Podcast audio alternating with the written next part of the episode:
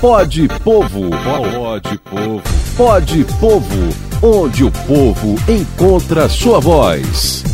Começa agora mais um Pode Povo, o podcast doce de Petro NF, onde você encontra a sua voz e no comando de Teseu Bezerra. Hoje, tema muito importante tema muito necessário para a gente abordar, para a gente falar aqui, que é o heliporto do Farol de Santo Tomé. E o Sindipetro tem tido aí uma participação muito, muito, muito significativa, muito importante. Me lembro agora recentemente né, de que quase, e que Campos tem essas coisas, né? A gente perde tudo, e quase que a gente perde o heliporto do Farol de Santo Tomé. E o Teseu Bezerra está com a gente nesse pó de povo para falar sobre essa ação, para falar sobre essa importância e como é que está a situação hoje do heliporto de Farol de Santo Tomé. Teseu, bom dia, bem-vindo aí ao nosso Pó de Povo.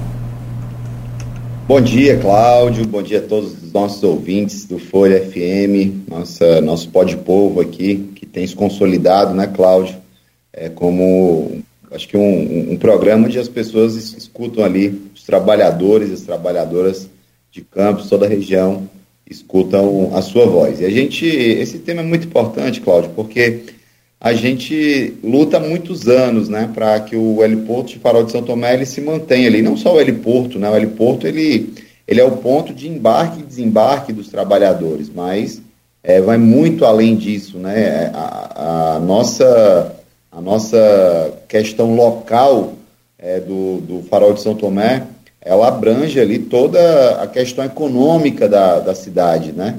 É, aquela região de Farol, que se você tira ali o heliporto, ela cai muito, né? Tem, tem toda uma rede hoteleira, aproveito para mandar um abraço para todos os, os, os, comerciantes, em especial o pessoal da rede de hotelaria. A gente se reuniu várias vezes, Cláudio, durante a pandemia, para brigar para que as, as empresas elas colocassem os trabalhadores ali naqueles hotéis que ao longo dos anos isso era normal e sempre acontecia e durante a pandemia foi retirado e, e a, as pousadas passaram um período muito difícil. A gente fez várias reuniões, inclusive é, pressionando a gestão da Petrobras, mesmo naquele período que era uma gestão que não tinha diálogo com os trabalhadores, não tinha diálogo com os comerciantes é, ali, com a rede hoteleira da, da região ali do, do Farol, mas foi uma briga muito grande que nós tivemos para conseguir manter é, aqueles voos, para manter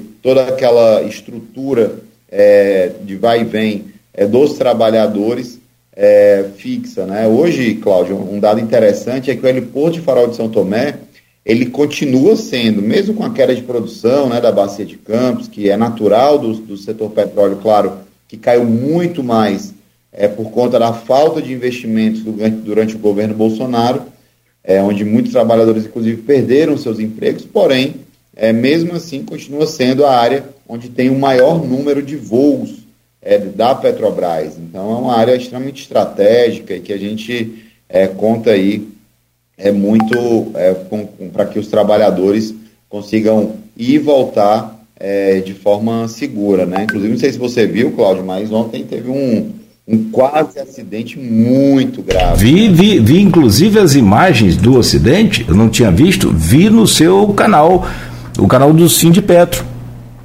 Isso.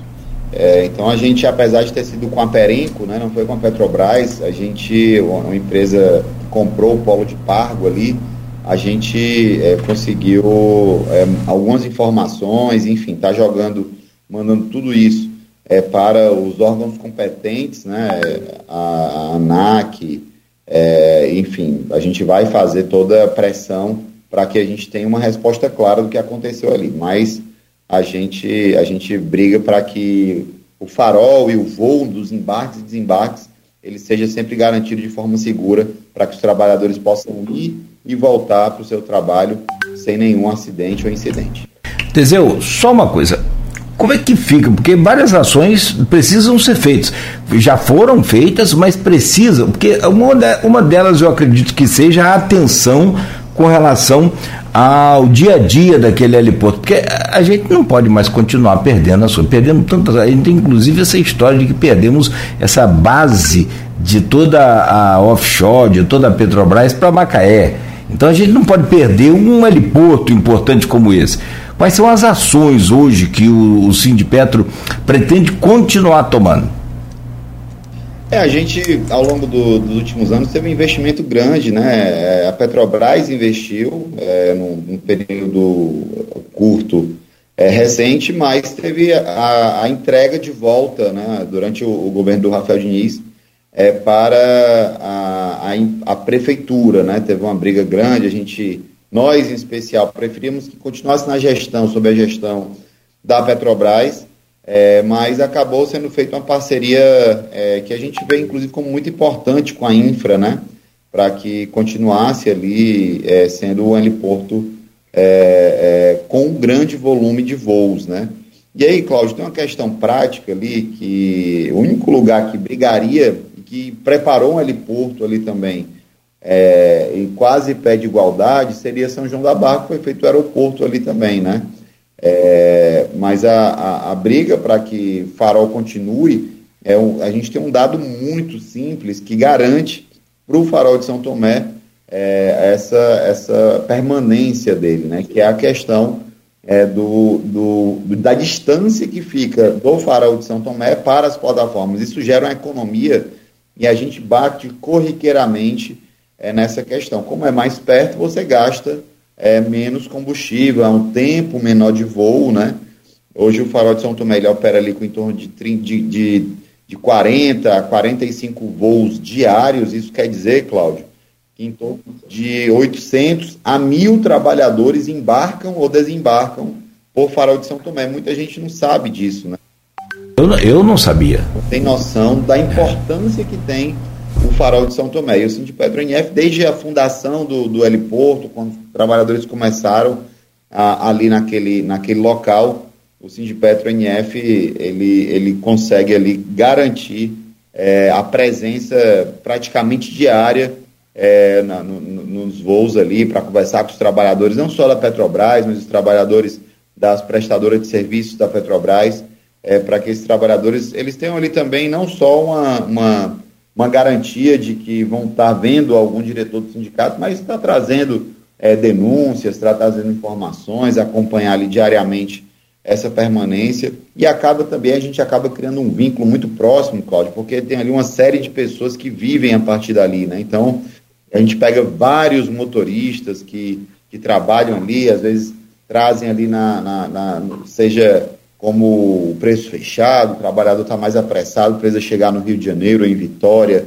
ele já contrata um carro ali, a gente tem é, algumas vans que fazem esse transporte também é, de forma segura, de forma tranquila, é, até o Rio de Janeiro. Eu mesmo peguei várias vezes a van do Fernando, que trabalha lá. Nós temos o Júnior, que tem um churrasquinho lá na frente, mando um abraço para todos eles. Faustão, que ele é um ícone, o Cláudio. Nós temos lá no Farol de São Tomé o Faustão, que ele tem uma Kombi. Rapaz, o que você imaginar que você quer comida, de, de um salgadinho, um chocolate, uma bala, para poder.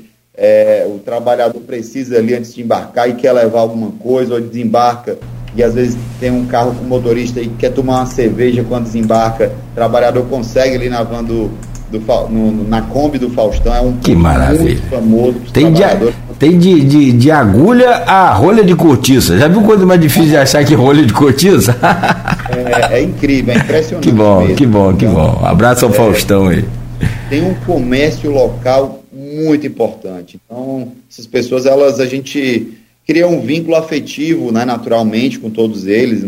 Temos um carinho por todos eles e a gente vai brigar aí o que for necessário para que se mantenha essa estrutura de, de, de, farol de São Tomé, fortalecendo né, todos os restaurantes que tem na região, os hotéis, é, que, que, mexem, que movem a economia local ali do farol e que nós do Sindipetro NF temos uma, uma, uma, um carinho enorme e a gente sabe do tamanho do impacto que tem se sair é, o heliporto de farol de São Tomé ali para ser esse, esse ponto de embarque e desembarque desses trabalhadores.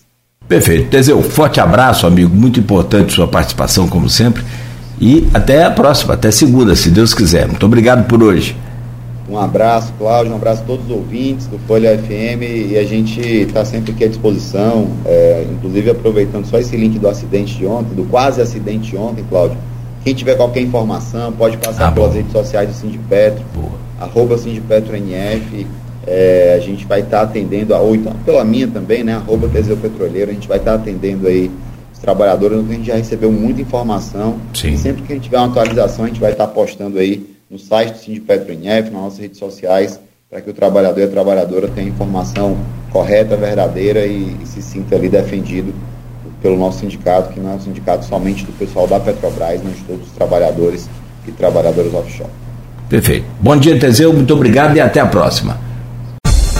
Pode Povo, pode Povo, pode Povo, onde o povo encontra sua voz.